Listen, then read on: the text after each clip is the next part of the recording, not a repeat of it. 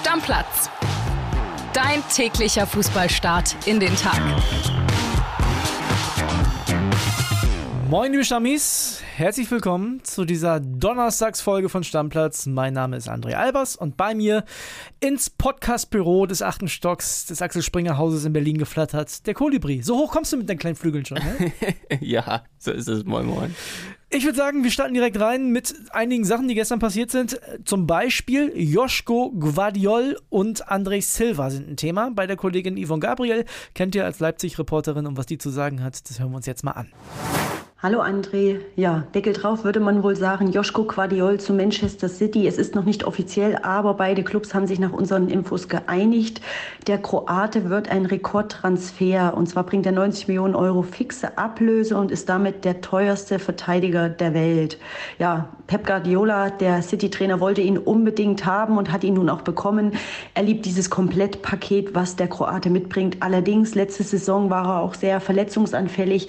Erst im Sommer musste er sich einem kleineren Eingriff an den Adduktoren unterziehen. Aber ja, Pep freut sich auf ihn, zahlt diese horrende Summe und Leipzig hat seinen zweiten Rekordtransfer nach Julian Nagelsmann. Der Trainer ging ja 21 für 20 Millionen Euro zu den Bayern. Auch das war schon eine Rekordablöse für einen Trainer.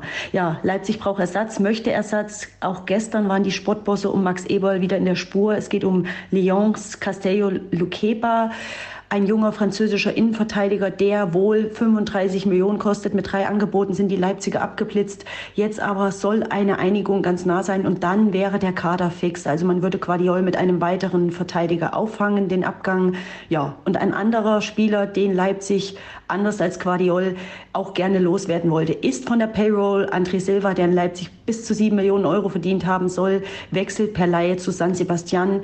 Die Spanier haben sich eine Kaufoption im Bereich von 12 Millionen Euro gesichert. Und ja, für Silva ist das eine nette Nummer. Er ist in der Nähe seiner Heimat Portugal, spielt Champions League und in einer starken Liga. Und ja, wer weiß, vielleicht wird er nächstes Jahr dann verkauft. Das wollten die Leipziger schon dieses Jahr, haben aber die geforderten 20 Millionen nicht bekommen.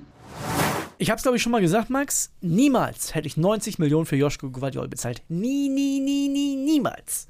Ich sag dir auch warum. Das ist ein sehr guter Verteidiger.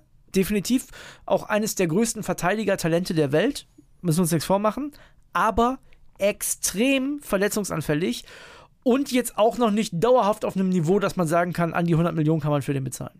Ja, teils, teils. Auf der anderen Seite ist es, glaube ich, der perfekte Pep-Spieler so was, was so die Pässe angehen. Wenn du dir mal so die ganzen Leipzig-Spiele angeguckt hast, waren viele in die Schnittstelle vorne, viele direkt, viel mit Tempo. Das ist ja das, was er will. Ich habe halt Guardiola nicht oft gesehen, weil er ständig verletzt ist, aber ja. ja, ja, genau. Und wenn du, weiß was ich, was Transferbudget hast von 300 Millionen, dann gibst du halt auch mal 90 für Guardiola aus. Du, mir ist es lieber, der geht nach Manchester als nach Saudi-Arabien. Das auf jeden Fall. Aber ich habe da Zweifel, ehrlich gesagt. Also klar, Pep hat viele gute Entscheidungen getroffen, hat natürlich auch ein bisschen gedauert, bis er mit City jetzt den ganz großen Pot geholt hat.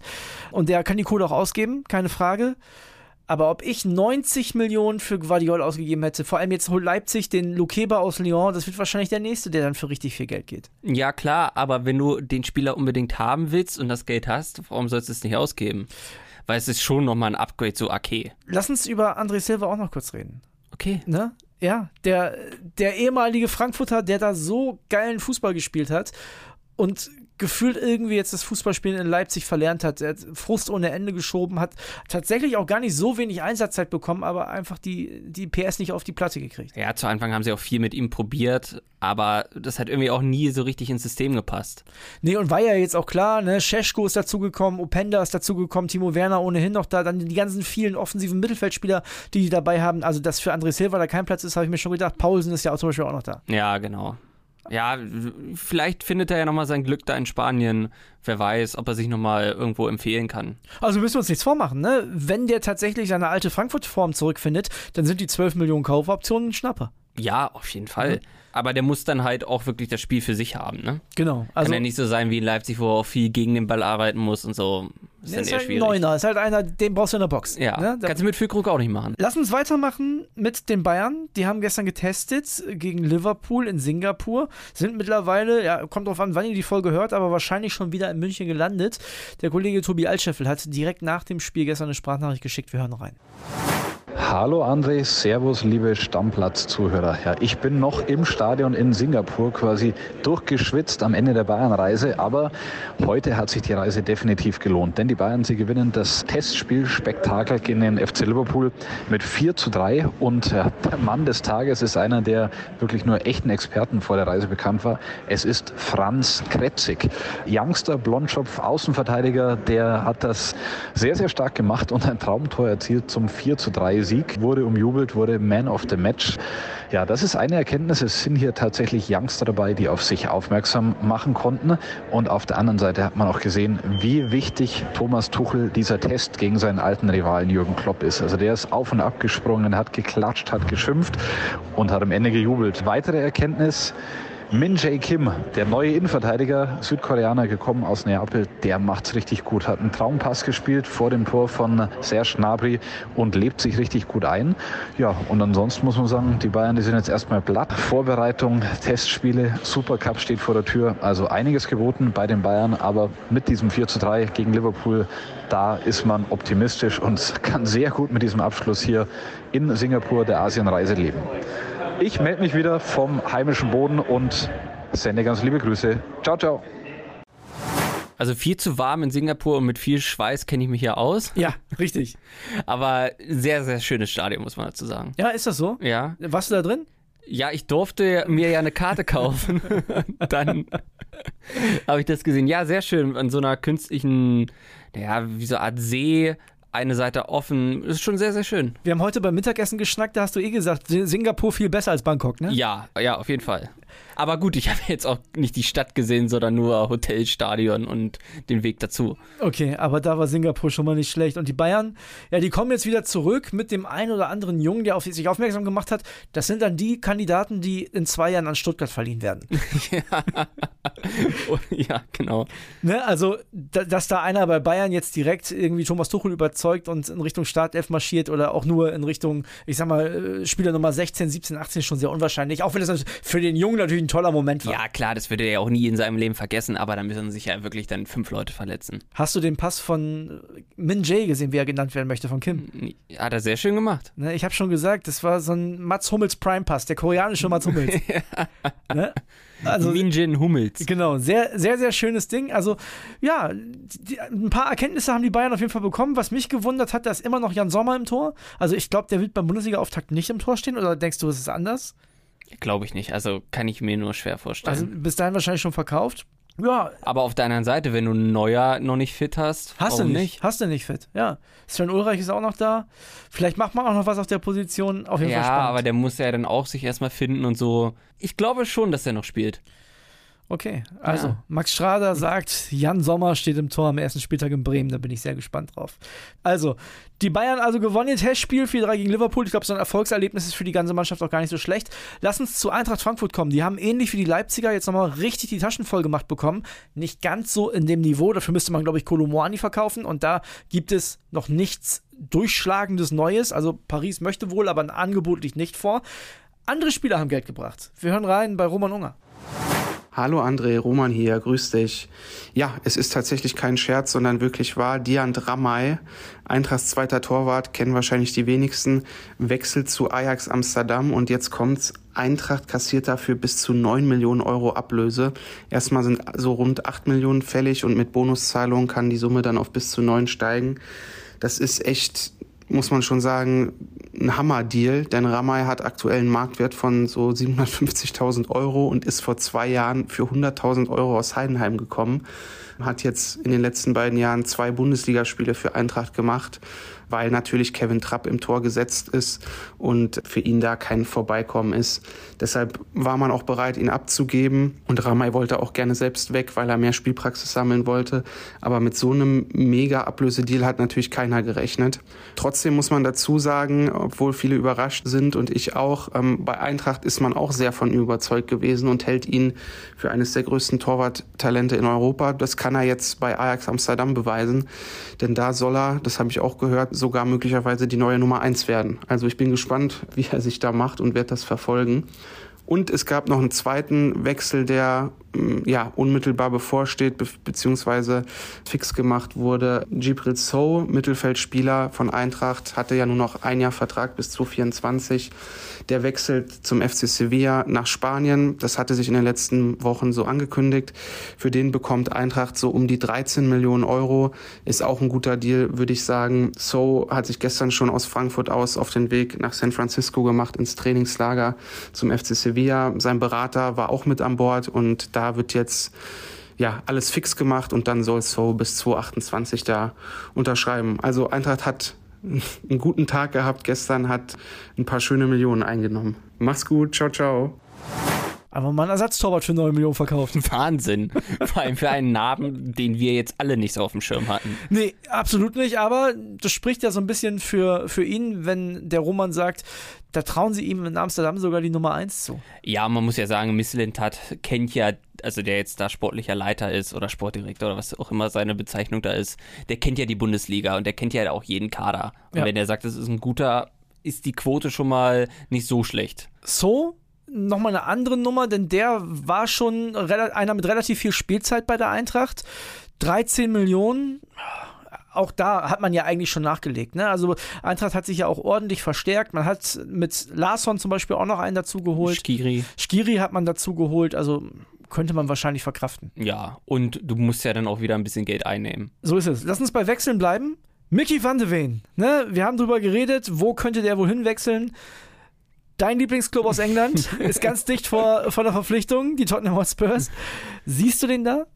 Ja, schon. Van de Ven schon der beste Wolfsburger, oder? Ja, Zuletzt? auf jeden Fall. Und ich hatte mir das auch schon gedacht, dass die auf jeden Fall einen verkaufen werden, entweder Van de Wee oder Lacroix. Die haben ja Jens geholt und noch einen aus der Schweiz, Ziesinger. Von daher hast du eh ein Überangebot, da muss einer weg. So. Und meine, meine lieben Freunde, meine, meine wirklich lieben Freunde von Tottenham haben die ganze Reise schon erzählt, dass sie einen Innenverteidiger brauchen. Jetzt kriegen sie vielleicht einen. 30 Millionen haben sie circa über. Das ist schon okay, oder? Ist ein junger Mann. Ja, aber das ist ja das Mindeste, was Wolfsburg haben will. Ja. Also wird sich wahrscheinlich eher so 35 plus ein bisschen Bonus einpendeln, sage ich mal so. Und dann frage ich dich jetzt nochmal, Max, ist ein Guardiol das dreifache Wert von einem Mickey van de Ven? Ja gut, wir müssen ja erstmal gucken, wie sich's einpendelt. Na, kann ja. Ja. auch sein, dass der Engländer auf einmal doch zu viel Geld hat und dann bieten sie 50.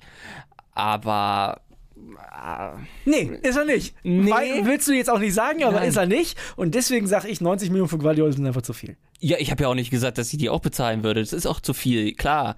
Aber wenn du das Geld hast, dann warum sollst du es nicht ausgeben? Es gab noch einen Wechsel, also als wären wir... Also Van de Wee ist ja noch nicht fix, ne? Also die Vereine haben sich noch nicht geeinigt. Ja. Der hat sich ja jetzt aber mit Tottenham geeinigt. das wird passieren. Ja, Das wird passieren und dann gucken wir mal, vielleicht sind es 35, ist trotzdem knapp das Dreifache. kann der Levi ja noch mehr verhandeln. So, Schauen wir genau, mal. das ist ja scheinbar auch seine Lieblingsbeschäftigung. Ja, vielleicht Ah. macht Marcel Schäfer auch den Levi und sagt ihm erstmal gar keinen Preis. Flieg jetzt dreimal nach Wolfsburg und dann gucken wir mal. Genau. Einen Wechsel haben wir noch und es, wir haben schon fast Prophetenfähigkeiten, würde ich sagen. Denn wir haben gestern über Dennis Undorf gesprochen. Michel Schröer meinte, ja, Werder Bremen hätte schon Lust auf den, habe heute Morgen mit ihm geschrieben. Da meinte er schon, das wird nichts. Dann habe ich eine Nachricht gekriegt von unserem Kollegen Felix Arnold, denn mit dem war ich verabredet für die Bundesliga Blitzvorschau zur Aufzeichnung. Und er hat gesagt, das müssen wir verschieben. Dennis Undorf kommt hier heute Mittag an. Und ich so, okay, er geht also zum VfB Stuttgart. Wir hören rein. Mit Dennis Undaff, Stürmer von Brighton Half Albion aus der Premier League, ist dem VfB gestern ein echter Volltreffer auf dem Transfermarkt gelungen. Gerade im Hinblick auf die ungewisse Zukunft von Topstürmer Seru Girassi, der den VfB in die umgekehrte Richtung nach England verlassen möchte, ist das ein wertvoller Deal von Sportdirektor Fabian Wohlgemuth. Mehr zum VfB und zur neuen Saison erfahrt ihr heute ab 12 Uhr in unserer Bundesliga Blitzvorschau. Bundesliga Blitzvorschau, hier nochmal der Hinweis. Er hat übrigens selbst ein Video geschickt. Guckt nachher bitte auf meine Insta-Seite in die Story oder ich hau sie auch bei stammplatz.pod rein, beziehungsweise teile das da. Da läuft im Hintergrund von Felix Arnold ein Stuttgart-Profi und guckt in die Kamera.